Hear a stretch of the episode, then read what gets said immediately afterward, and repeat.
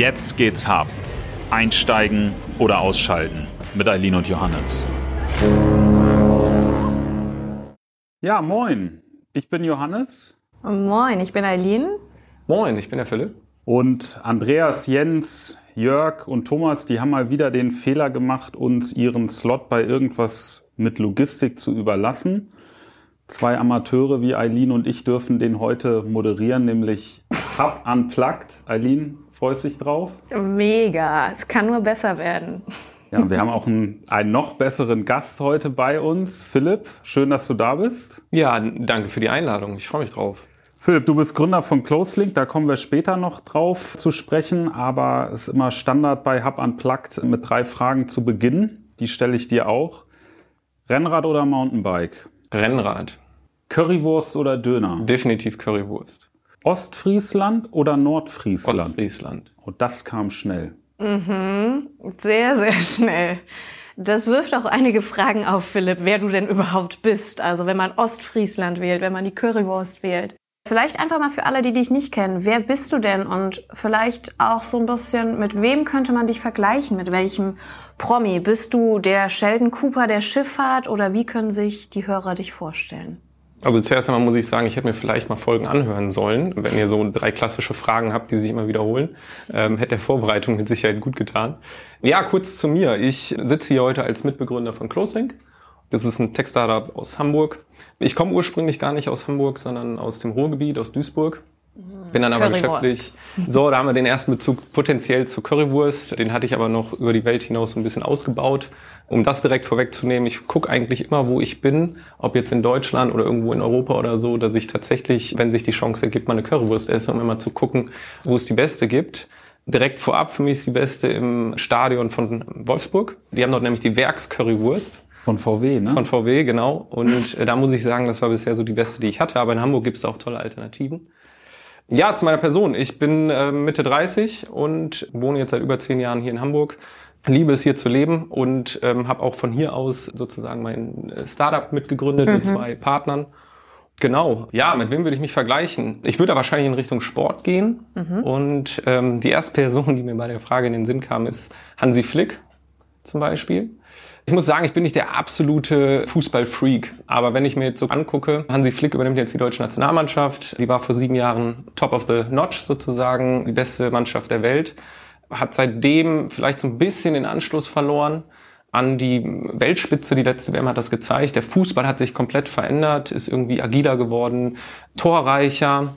Und Hansi Flick steht jetzt im Endeffekt vor der Herausforderung, eigentlich eine Mannschaft, die ein unheimliches Potenzial birgt, eine Nation, die natürlich auch eine Fußballnation ist, wieder ganz nach vorne zu bringen. Das heißt, sie baut auf irgendwie auf Kapazitäten, die da sind und muss aber sozusagen das nächste Level erreichen. Ist vielleicht so ein bisschen vergleichbar mit der Situation, in der ich bin, mit meinem Startup. Ich habe irgendwie ein tolles Team, muss das voranbringen und bewege mich mit meinem Startup in einer Branche, die auch diesen nächsten Schritt gehen muss. Vielleicht ist das so ein Vergleich, den ich dir mal so ziehen kann. Finde ich, ist ein sehr guter, ich weiß nicht, ob total passender Vergleich, weil du greifst ja schon sehr hoch oben an. Zwinker, zwinker. Nee, finde ich, ist sehr passend. Du wurdest auch schon mal Ryan Gosling der Schifffahrt genannt. Das bezog sich wahrscheinlich eher aufs Aus. Aus genau, ne? genau. Ähm, aber ich höre auf, dazwischen zu quatschen. Dann erzähl doch einmal ganz kurz, du sagst, den nächsten Schritt in der Schifffahrt gehen. Was macht denn CloseLink? Vielleicht trotzdem einmal kurz und knapp. Ja, kurz und knapp. Also erstmal, CloseLink ist ein Tech-Unternehmen äh, mit Sitz in Hamburg. Wir bedienen Kunden aus der Schifffahrt, also Reedereien, die Schiffe betreuen in der globalen Handelsschifffahrt oder in der Kreuzfahrtschifffahrt. Und äh, wir bieten mit CloseLink eine online-basierte Einkaufsplattform für ganz spezifische Schiffsbetriebsmittel. Ähm, soll heißen, das sind Produkte, die ein Schiff benötigt, um überhaupt zu funktionieren. Im Grunde kann man sagen, dass das ein sehr nischiger Einstieg ist und wir uns da auch in der Nische bewegen, die aber enorm wichtig ist, wenn man berücksichtigt, dass die Schifffahrt 90 Prozent der globalen Warenströme ähm, abdeckt.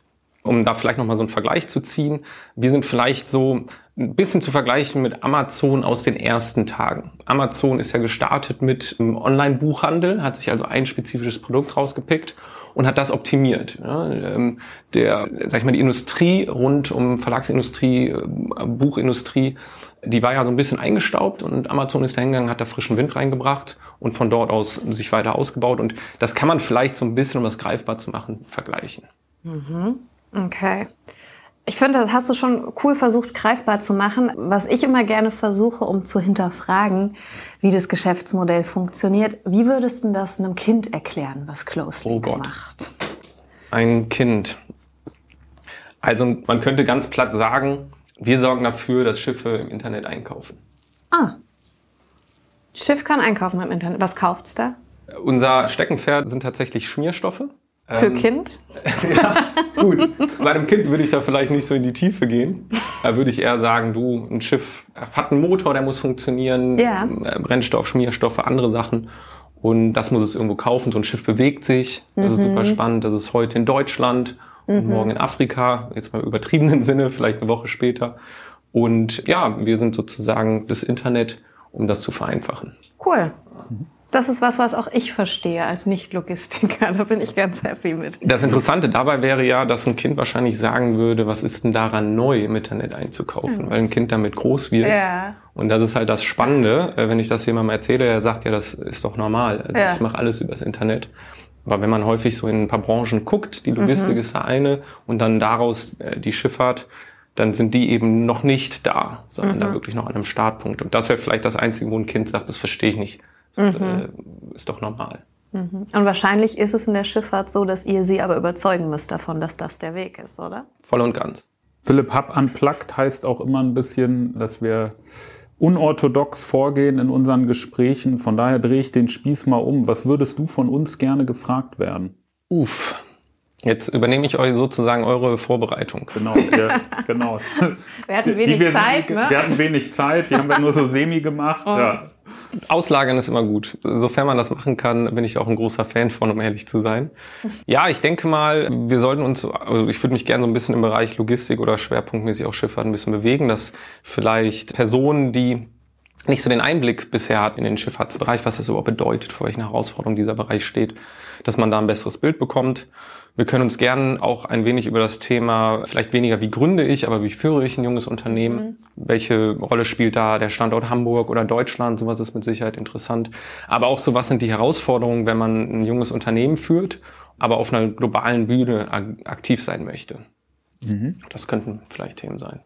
Wir können uns natürlich auch über politische Gesinnungen unterhalten, aber ich, vielleicht wäre es ein bisschen unangebracht. Oder über Hansi Flick und, und Fußball, aber oh, lass uns mal. Ne?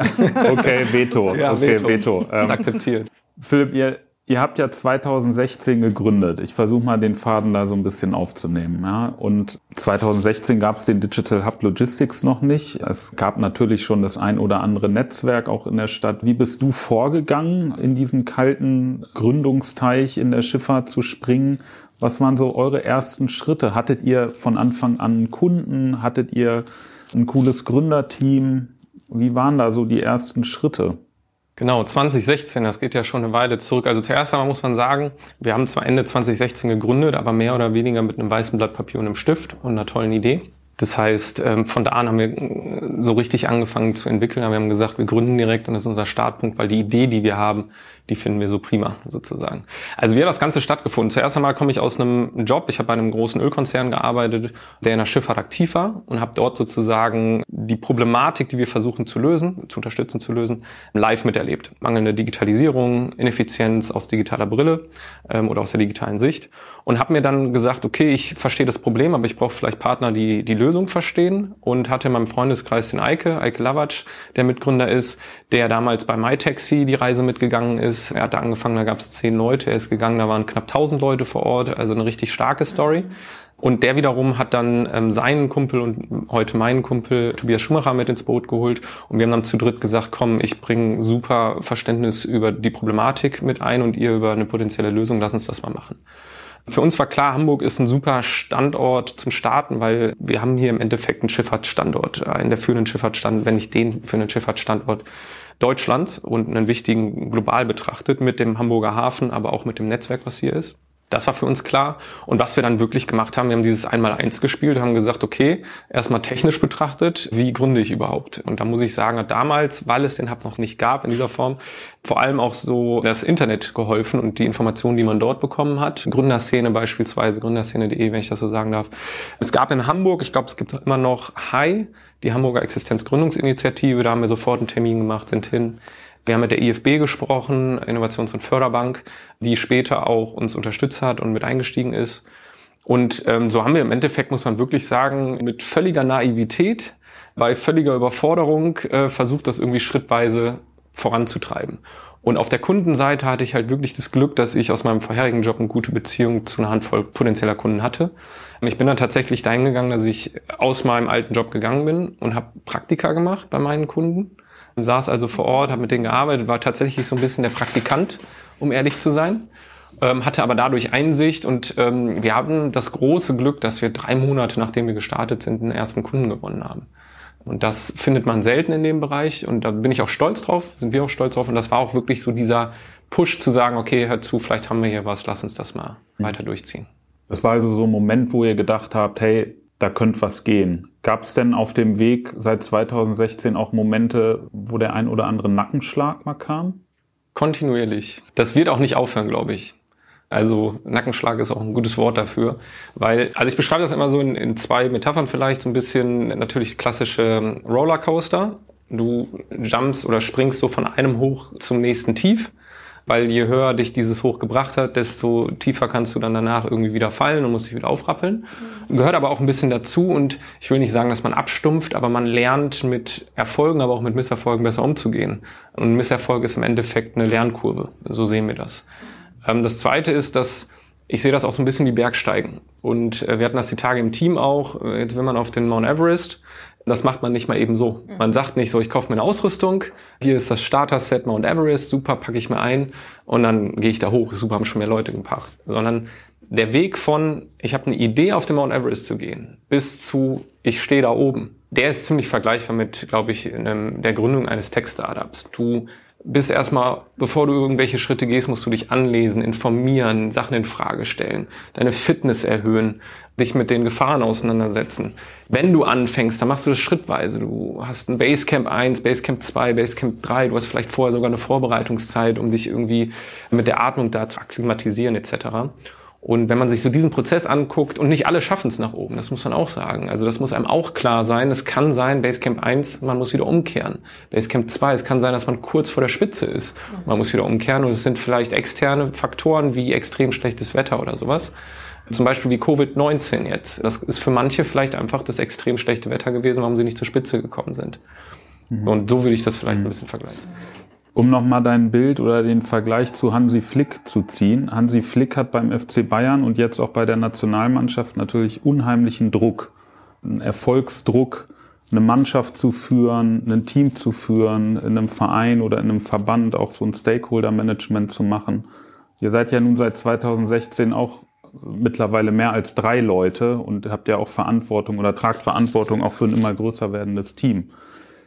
Jetzt komme ich zu meiner Frage. Verspürst du Druck? Und wenn ja, wie gehst du damit um? Die Folgefrage ist gut, weil sonst wäre meine Antwort sehr kurz gewesen auf, auf deinen kurzen Monolog. Ja, ich lerne in Podcasts noch. Nein, das ist super. Das ist super. Wir hatten ja schon mal drüber gesprochen. Also ja, der Druck ist da. Witzigerweise fällt mir gerade ein, wir sind inzwischen elf Leute. Das passt auch ganz gut zu so einer Fußballmannschaft. Das war aber unbewusst. Und vielleicht auch noch ganz kurz, Hansi Flick hat sich ja beispielsweise auch aus verschiedenen Gründen bei Bayern irgendwie gelöst obwohl er diese Fähigkeiten mitbringt, äh, so ein Team auch nach vorne zu bringen. Das war vielleicht auch so ein bisschen dasselbe bei mir, dass ich bei einem Großkonzern gearbeitet habe und ich wusste, ich will irgendwie viel erreichen und der Konzern ist eigentlich auch ein guter, aber es passt nicht. Und ich kann mich dort nicht so entfalten, wie ich möchte. Das ist vielleicht auch nochmal so ein Vergleich, den man ziehen kann. Der Druck ist da. Auch hier lernt man damit umzugehen. Also ich hatte mit Sicherheit Momente, die mich ein bisschen übermannt haben, wo ich dann in der völligen Überforderung stand und auch nicht wusste, wie komme ich da jetzt raus. Da bin ich inzwischen auch so weit, dass ich sage, das versucht man auch ein bisschen zu vermeiden. Aber das sind auch Seltenheiten. In der Regel hat man einen Druck, der ein bisschen positiv ist dem man sich auch irgendwie gerne aussetzt. Ich nenne das immer so dieses außerhalb der Komfortzone. Mhm. Wirklich zu sagen, okay, ich bin jetzt hier in einem Bereich, ich mache was, das habe ich noch nicht zehnmal gemacht und ich weiß auch noch nicht, wie es ausgeht. Aber es bringt mich weiter. Und mit jeder Erfahrung, die ich dann sammle, bringt es mich persönlich weiter, dann das Team weiter und Close und vielleicht auch das Produkt und am Ende des Tages auch den Kunden. Ich würde da gerne nochmal nachhaken wollen, um ein bisschen konkreter zu sein. Du hast jetzt gesagt, es gibt unterschiedliche Situationen. Kannst du mal ein konkretes Beispiel nennen, wo du dachtest, um Gottes Willen, wie gehen wir jetzt damit um? Oder wo du gesagt hast, ich weiß nicht, wie ich diese Nacht schlafen kann einfach. Und wie bist du konkret damit umgegangen? Sind das Atemübungen? Ist das Joggen gehen, Meditieren? Was ist so dein Weg damit? Ich würde zwei Beispiele nennen, sogar. Mhm, auch gerne. ganz konkret. Würde aber direkt vorweg sagen, dass das natürlich kein Dauerzustand ist, sondern das, Ja. also dass wir reden jetzt wirklich so über einzelne Momente, die aber eben auch vorkommen. Da kann man auch dann drüber schnacken. Ein Beispiel ist, wenn man mit einem Teammitglied fest rechnet und diese Person eine, eine andere Möglichkeit gefunden hat. Ich glaube, man ist als Gründer dann immer noch sehr emotional mit dabei, weil man bringt irgendwie sein eigenes Baby voran und der Mitarbeiter sagt einem, du hör zu, ich kann die Reise nicht mehr weitergehen, aus verschiedenen Gründen, private Gründe. Und man selber ist aber gerade voll auf Vollgas, irgendwie nimmt diese Welle, gibt Vollgas, denkt, die Stimmung ist gut und die Person wird einfach die nächsten Monate und Jahre noch mit dabei sein und von heute auf morgen weiß man, okay, ich habe hier ein neues Problem, was ich lösen muss. Was aber äh, rückblickend ganz normal ist und natürlich, aber es war, wenn das das erste Mal vorkommt, hat man da eine Lernkurve. Man muss Emotionalität rausnehmen, Verständnis aufbauen sowieso, es irgendwie als einen Schritt sehen, den man gehen muss. Und wir haben das auch super hinbekommen, das war top und sind da auch noch sozusagen befreundet und alles. Also das, das geht alles, aber in dem Moment selber ist man erstmal so, okay, wie kriege ich das jetzt hin? Weil die Person brauche ich eigentlich. Zweite Situation war eigentlich eine mit einem enorm positiven Ausgang. Das war unsere größere Finanzierungsrunde, die Seed-Finanzierungsrunde, circa eine Million Euro eingenommen von Investoren aus dem In- und Ausland. Das war sehr umfangreich. Also das bis zum Abschluss beim Notar zwei Wochen. Das waren wahrscheinlich die heftigsten zwei Wochen, die ich äh, bisher so in meinem Leben, in meiner Arbeitswelt kennengelernt habe. Also wirklich dieses klassische von sieben bis elf Uhr so durchgearbeitet, verschiedene Telefonate geführt. Man arbeitet dann ja mit einem, ähm, und das finde ich immer ganz toll, wenn man sich so die Höhle des Löwen anguckt und denkt, das ist in zwei Minuten so ein Vertrag geregelt. Also wir hatten einen 39-seitigen Vertrag äh, mit irgendwie mehreren Parteien und das innerhalb von zwei Wochen dann final unterzubringen. Und mit diesem Termin vor Augen, da ist Stichtag, da müssen alle dort sein, alle zufrieden sein, die Unterschrift muss sitzen und es geht um eine Million Euro. Das war heavy. Also da war wirklich so ein Punkt, wo man gemerkt hat, okay, diese zwei Wochen kannst du nicht 14 Wochen am Stück durchführen, sondern du musst immer so eine Balance finden. War im Nachhinein eine super Learning, weil lieber da als jetzt, wenn man weiter ist, höher Basecamp 3 beispielsweise, habe ich die Erfahrung lieber im Basecamp 1. Ja, und daraus hat man einfach gelernt, vielleicht auch so ein bisschen wissen, wie viel man gleichzeitig schafft. Und wenn man halt so eine Phase hat, muss man sich darauf konzentrieren und vielleicht nicht noch drei, vier Projekte nebenher fahren. Es gibt dann Momente, wo man vielleicht auch privat ein bisschen zurückfährt, sich darauf konzentriert. Aber ganz wichtig, und ich bin direkt an dem nächsten Tag in den Urlaub geflogen. Das war das Beste, was passieren konnte. Zwei, drei Wochen abschalten, Laptop aus und den Erfolg feiern. Also wirklich auch davon zehren und sagen, das war, war aber auch Hammer. Das war gut. Und ja, ich mache auch gerne zwischendurch mal Yoga, um ehrlich zu sein. Aber das ist eher so, weil ich, glaube ich, sonst zu viel einfach nur am Rechner sitze. Gerade jetzt in der Phase. Einfach, dass man mal ein bisschen ins Dehnen und Stretchen kommt, um ehrlich zu sein. Ich dachte jetzt, meinen Anfangsfragen von, du fährst dann in Ostfriesland Rennrad. Auch, ja. Guter Treffer. ja, tatsächlich auch. Das bietet sich da gut an, weil du wenig Berge hast. Ja. Du kämpfst halt nur gegen den äh, Gegenwind und das ist so ein Klassiker in Ostfriesland. Wenn man fragt, woher kommt der Wind, heißt es immer von vorn. Eileen, hast du noch ein paar Fragen? Ich habe immer noch ein paar Fragen, Ja, wenn ich darf. los. weil Ich gerne Klar. weiter. Wir haben ja gerade so ein bisschen eher über was ist schwierig gesprochen. Was ist denn das Geilste an deinem Job? Was ist das, wo du denkst, boah, mega. Also das Geilste ist für mich das große Bild, so, also das große Gesamte. Wir sind mit einem Zehn-Mann-Team dabei, die Welle der Digitalisierung der Schifffahrt zu reiten. So, also es ist ein globales Thema. Das, was wir heute machen, darüber spricht jemand in Singapur, darüber spricht jemand in New York, in Oslo, in London, in Dubai. Und wir sind irgendwie Teil des Ganzen. Es geht nicht um Weltverbesserung in diesem Fall, muss man ganz klar sagen, aber es ist irgendwie trotzdem ein geniales Gefühl. So, wir tüfteln nicht für uns hier lokal, sondern es ist wirklich, wir haben auch Kunden schon in Singapur, die unsere Plattform nutzen. Und das haben wir hier von Hamburg aus mit zehn Leuten gemacht. Das ist eins der geilsten Sachen, muss ich ehrlich sagen. Okay. Was ich noch richtig gut finde, ist diese Selbstbestimmtheit, die man hat. Du kannst wirklich, mal grob gesagt, machen, was du möchtest. Musst natürlich die Verantwortung dafür tragen. Aber wenn dir etwas nicht gefällt, dann kannst du es ändern. Da sehe ich mich auch privilegiert und unsere Mitarbeiter mit Sicherheit auch gegenüber anderen, die halt in einem gewissen Korsett sitzen könnten. Äh, Unternehmenskorsett, Branchenkorsett äh, oder ähnlichem. Bei uns ist es wirklich so ein ganz simples Beispiel. Wir haben einen neuen Mitarbeiter, der ist drei Monate da, sagt, ey, hör zu, ich würde gerne wieder zurück ins Büro, aber das Büro sieht scheiße aus. Ich war jetzt die ganze Zeit zu Hause, das war ein Wohlfühl-Oase und hier im Büro so, da stehen ein bisschen Flaschen rum, keine Pflanzen, nichts. Da muss ein Hub kommen, oder? Erste, mein erster Gedanke war natürlich, okay, ich glaube, wir müssen in den Hub.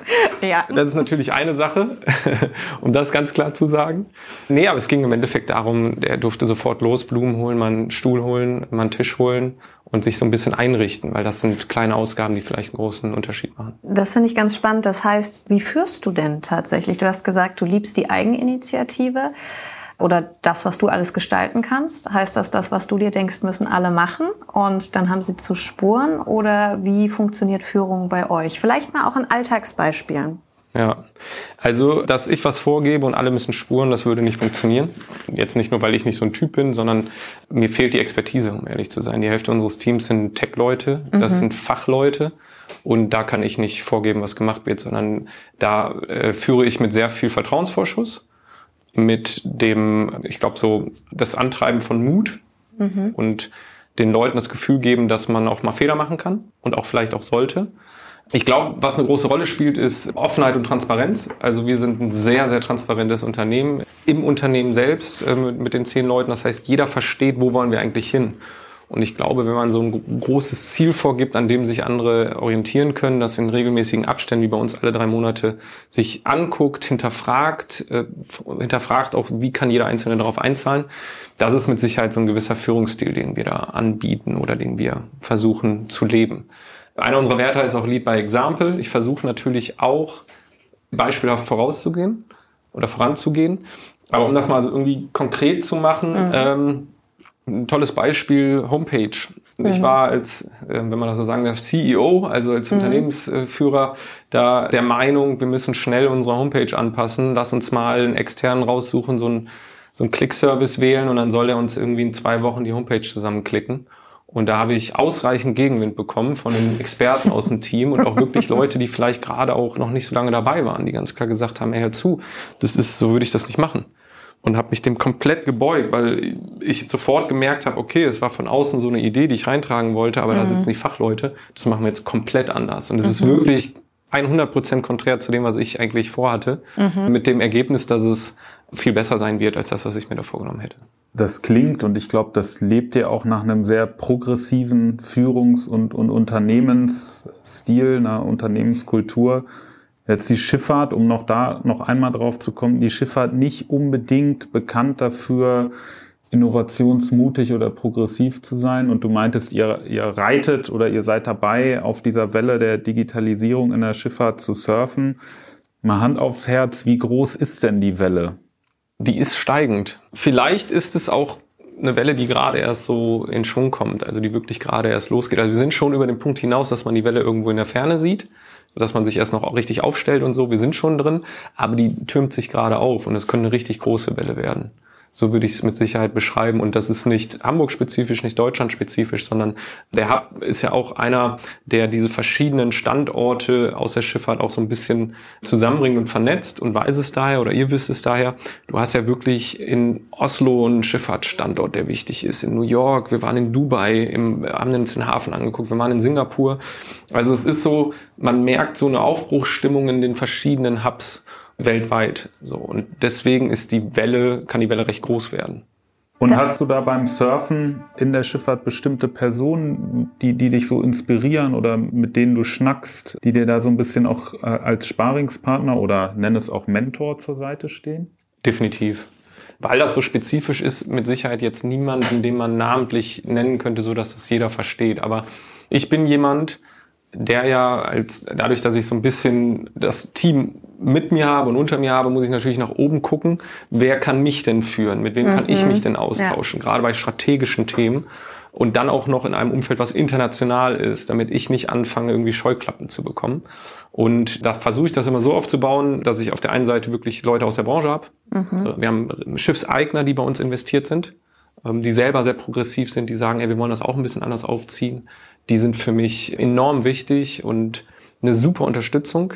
Ich habe aber natürlich auch Personen äh, in meinem Netzwerk, die vielleicht eher aus dem Thema Tech kommen oder vielleicht noch viel stärker aus dem Thema der VC-Investitionswelt die dann halt schauen, okay, wo müssen eigentlich Impulse gesetzt werden, worauf muss man achten, was muss ich erreichen, damit es vorangeht. Weil das ist eine große, wichtige Erkenntnis, die vielleicht hier und da auch noch fehlt, ist, so eine Branche macht ja nicht die Innovation für sich selbst, von sich selbst aus ganz allein. Das funktioniert nicht. Ich kenne kein Beispiel, wo sich eine Branche in sich selbst komplett neu gewandelt hat sondern du brauchst Impulse von außen. Das ist mhm. ganz klar. Und da versuche ich so eine Balance zu finden. Das sind jetzt aber Personen, die du aus deinem Netzwerk kennst. Ja. Hättest du Tipps für die Zuhörer, wo man sich Inspiration herholen kann? Was liest du? Was hörst du? Hast du TED Talks oder was auch immer, was du empfehlen könntest? Ja, da kann ich jetzt mal unbezahlte Werbung für euch machen. Oh. Und das ist aber keine Vorlage gewesen, das will ich direkt sagen. Nee, also Spaß beiseite.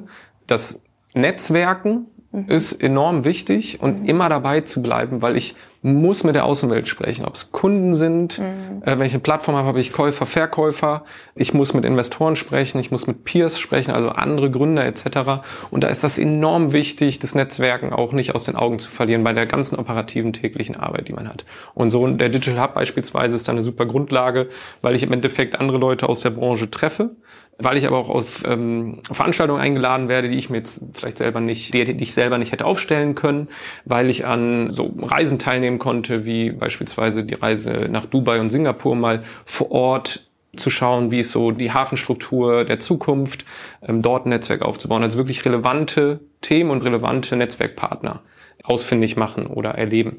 Das ist gut und da ist der Hub ein gutes Beispiel, wenn ich sagen darf. Da gibt es natürlich auch andere Netzwerkmöglichkeiten, ja. aber das ist auf jeden Fall, das ist enorm wichtig, das darf man nicht unterschätzen.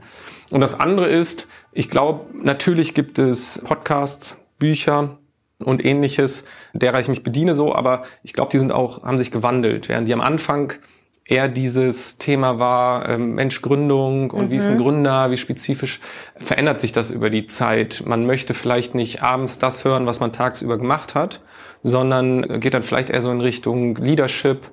Man geht eher so in, in Richtung, die vielleicht, in Richtung, die vielleicht ein bisschen globaler sind.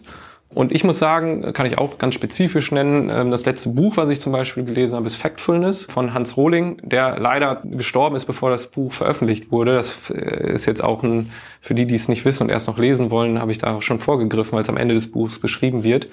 Und der hat ein Buch geschaffen, was finde ich, ähm, und das ist immer blöd, wenn man das sagt, aber was mit Sicherheit für jeden Gründer auch super interessant ist, weil der mit Vorurteilen verschiedener Art aufräumt und einem im Endeffekt so eine Guidance an die Hand gibt, wie kann ich damit umgehen, dass ich nicht ähm, dieser Falle verfalle, sozusagen Vorurteile aufzubauen. Und wenn ich in die Schifffahrt gehe und einfach nur sage, Mensch, die sind alle stereotypisch altbacken mhm. und mein Kunde versteht mich nicht und ich bin der Klügste, dann ist das nicht zielführend. Und deswegen war das Buch auch in ganz anderen Kontexten super hilfreich und eines der besten, die ich gelesen habe. So, das Hub Unplugged Spiel für den Hansi Flick der Schifffahrt neigt sich dem Ende. Ich würde sagen, er hat auf jeden Fall schon mal beide Daumen hoch verdient und führt hier überlegen äh, diesen Podcast an.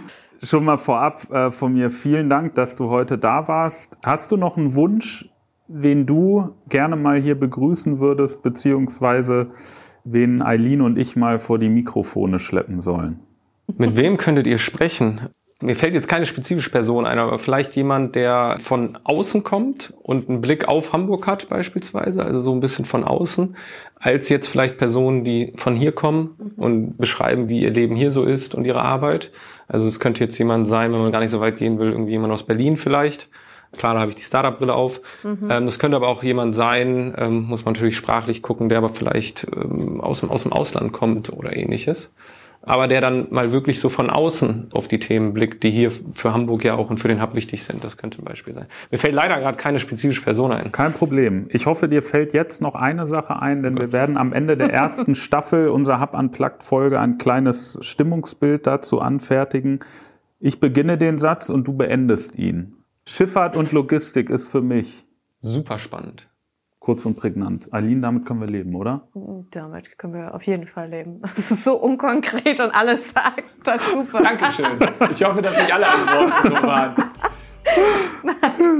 Auf keinen Fall. Philipp, vielen Dank. Ich danke euch. Hat, Hat Spaß gemacht. Danke.